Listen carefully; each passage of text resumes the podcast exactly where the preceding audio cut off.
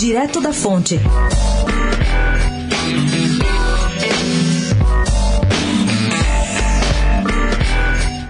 Criados por portarias, benefícios concedidos a servidores do Tribunal de Justiça de São Paulo, TJSP, para o pagamento de creche, escola ou serviço médico custaram no ano passado nada menos que 177,8 milhões de reais, segundo dados da própria Corte.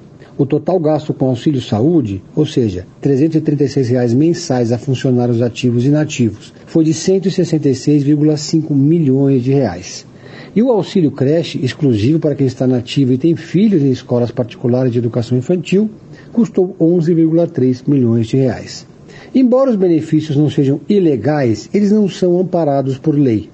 O auxílio para serviços de educação, por exemplo, foi criado pelo desembargador Celso Luiz Limonge em 2007, quando presidia o TJ. Ao implementá-lo, Limonge citou a Lei de Diretrizes e Bases da Educação Nacional, o auxílio para serviços médicos é anterior. Existe ao menos desde 2003. Segundo apurou a coluna, em março daquele ano, uma portaria ajustou seu valor para 55 reais mensais, pagos indistintamente a todos os servidores. Enquanto a assistência à saúde dos servidores do TJSP é regulada por portaria, o auxílio análogo pago a funcionários do Ministério Público do Estado se baseia em lei de 2017, discutida na Assembleia Legislativa.